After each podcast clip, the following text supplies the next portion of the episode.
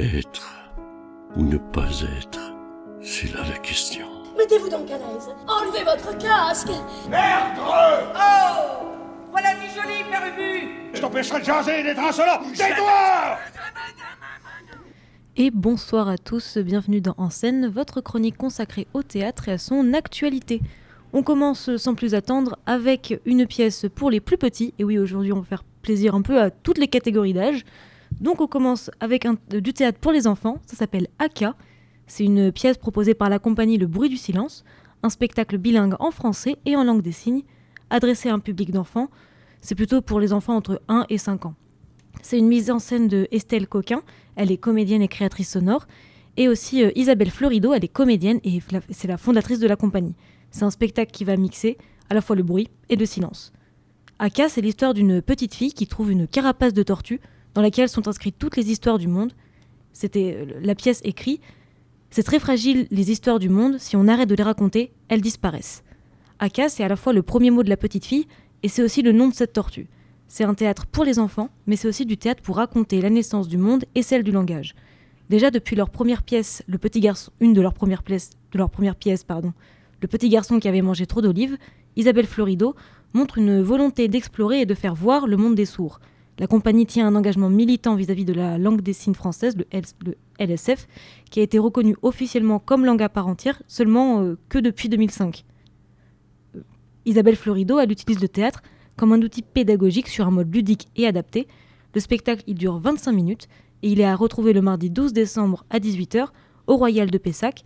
Et tout ça, c'est dans le cadre du festival Sur un petit nuage, un festival jeune public du 10 au 20 décembre à Pessac, un festival pour les enfants, qui, dedans il y a du théâtre, de la musique, des spectacles musicaux, du cirque, etc. Et en cette période de, Noël, en cette période des fêtes, ce mois de décembre, il y a beaucoup plus de spectacles pour les enfants parce que bah, c'est décembre et c'est la famille en fait. C'est bientôt Noël. Et Noël, c'est quoi? C'est les enfants, c'est la famille.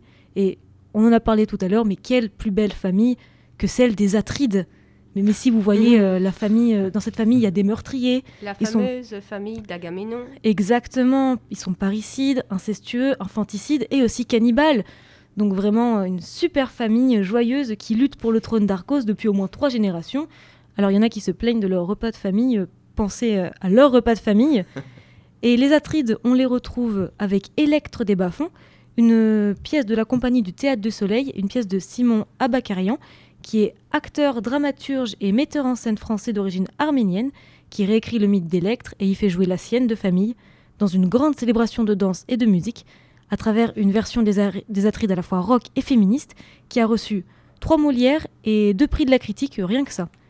Alors pour faire euh, un résumé bref de la pièce, tout ça se passe après que maman Clytemnestre ait tué papa Agamemnon, qui avait lui-même tué leur fille Iphigénie, pendant que Électre, leur autre fille, se, fait, euh, bah, se fait réduire à l'état de servante à cause euh, principalement de, leur, de, son beau, de son beau Égiste. Et euh, Électre, en plus de tout ça, elle vit une joyeuse enfance très misérable dans les bas-fonds d'Argos, une ville à la fois ruinée par la guerre et souillée par la prostitution et la violence. Donc ça, c'est un super moyen de, de grandir hein, pour Électre, parce que maintenant, elle a plus qu'un seul rêve, bah, c'est tuer sa mère.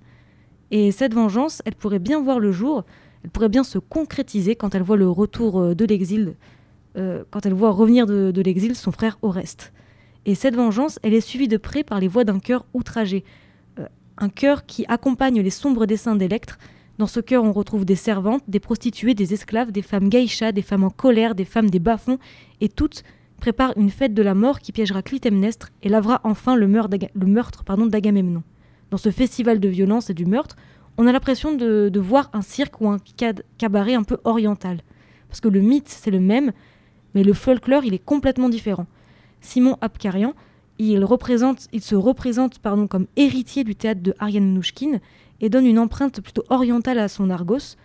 Les membres de l'immense chœur chantant, ils sont accompagnés de contrebasse, de guitare et de batterie, et ils ont une tenue de ballerine, parfois des tenues blanches, tenues, noires, mais surtout des, des costumes qui sont teintés de l'Orient, des costumes magnifiques, avec un visage peint en blanc, des longs cheveux noirs fleuris, et tout ça, c'est la marque de l'inspiration du théâtre kabuki. Le théâtre kabuki, c'est quoi? C'est un théâtre japonais traditionnel, centré sur un jeu d'acteurs à la fois spectaculaire et codifié, et pour l'anecdote, il a été classé au théâtre immatériel de l'UNESCO.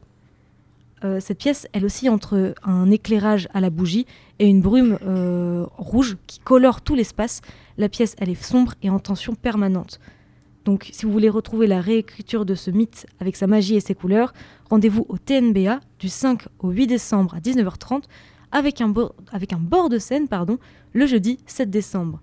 Et pour finir, on continue sur le champ de la famille et de la prostitution avec la pièce Misericordia, une pièce de Emma Dante, je pense que ça se prononce comme ça, qui est à la fois comédienne, dramaturge, metteur en scène et réalisatrice, et qui nous partage son goût pour le théâtre social, un théâtre avec lequel elle espère montrer la pauvreté sans jamais tomber dans le misérabilisme. Pardon. C'est un spectacle en sicilien qui est surtitré en français. Emma Dante, elle rend hommage à la figure maternelle et à la rage de vivre. Elle mêle dans son spectacle douceur, brutalité, humour et gravité. Miséricordia, ça raconte l'histoire d'une étrange famille recomposée. On a au centre Arturo, un enfant malade qui est protégé et aimé dans un taudis oublié du monde par trois prostituées qui sont amies de sa mère qui a disparu. Alors au départ, dans ce spectacle, tout va bien. On a juste les, trois femmes qui, qui tricotent tranquillement. L'ambiance est dansante, elle devient rythmique. Puis elle se densifie, elle devient frénétique jusqu'à un immense bordel qui éclate.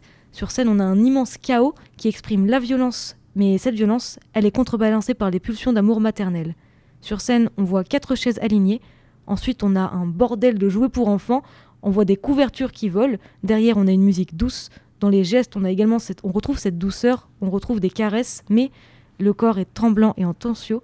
En tension, pardon. Tout est fait pour explorer la folie d'un enfant un enfant qui est incarné par euh, Simone Zambelli, je pense que c'est comme ça qu'on prononce aussi. C'est un danseur italien. Il exprime à la fois la douleur et la joie enfantine, la peur et les errements. Il s'exprime avec son corps et il ne prononce dans la pièce qu'un seul mot, le mot mama, en italien. Emma Dante, elle écrit une pièce aux allures de fable sur la misère italienne, un laboratoire du langage et du corps, où ce dernier occupe une place centrale pour mettre à nu les tensions et, la folie des êtres. Dans ce théâtre social et féministe, au rythme effréné et mélodique, elle représente l'amour des mères comme résistance aux violences de ce monde. Euh, elle appelle son théâtre un chant de dignité, et c'est un chant de dignité à retrouver le mardi 12 décembre à 20h15 au théâtre des Quais de Saison. Donc si vous avez suivi, vous emmenez d'abord vos enfants au Royal de Pessac, et puis vous vous rendez au théâtre des Quais de Saison la semaine prochaine. Et tout ça, bien sûr, c'est à faire avec le Pass Culture, la carte jeune de Bordeaux, pour vous offrir la culture.